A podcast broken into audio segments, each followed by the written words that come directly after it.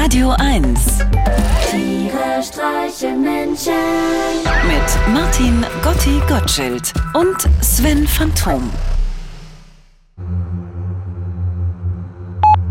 Hallo Sven, du sag mal, ist dir auch schon aufgefallen, dass die neuen jungen Leute, so nenne ich sie mal, also besonders Jungs im Alter zwischen 17 und 21, dass sie einfach so riesig sind? Also im Verhältnis zu ihm selber? Und jetzt nicht bloß groß und schlaksig oder was, sondern einfach, also wie ein normal großer Mensch, nur noch größer. Also man könnte sagen, wir wurden von unseren Eltern großgezogen und die wurden von ihren Eltern größer gezogen. Und immer wenn ich diese Leute sehe, komme ich mir so schrecklich mangelernährt vor. Ich weiß ja nicht, was die essen, was die zugeführt kriegen. Oder ist es so wie bei Fischen? Je größer das Aquarium, umso größer wird der Fisch.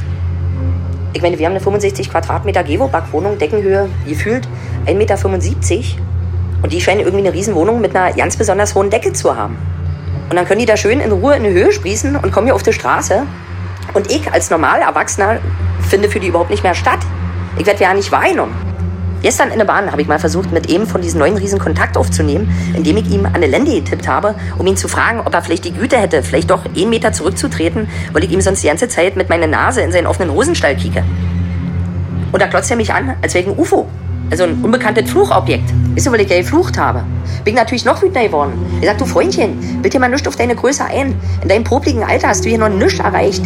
Du bettest dich hier auf Kissen, die für dich von Mama aufgeschlagen wurden. Und von Papa zusammengenäht.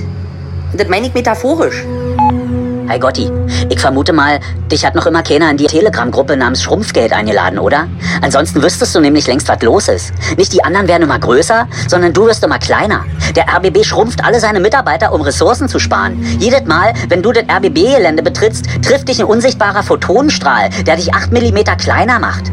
Bist du in letzter Zeit mal Marco Seifert begegnet? Der geht dir wahrscheinlich bloß noch bis zum Knie, weil er ja viel häufiger in Babelsberg ist als du.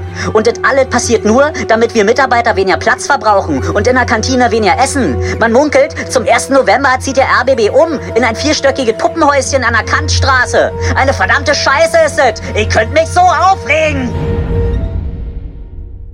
Ey Jungs, hier ist Marco. Jetzt kommt doch mal runter. Also im wörtlichen Sinne, könnt ihr mal bitte runterkommen? Tiere streichen Menschen. Jetzt auch als Podcast. Auf radio1.de und natürlich in der Radio 1 App.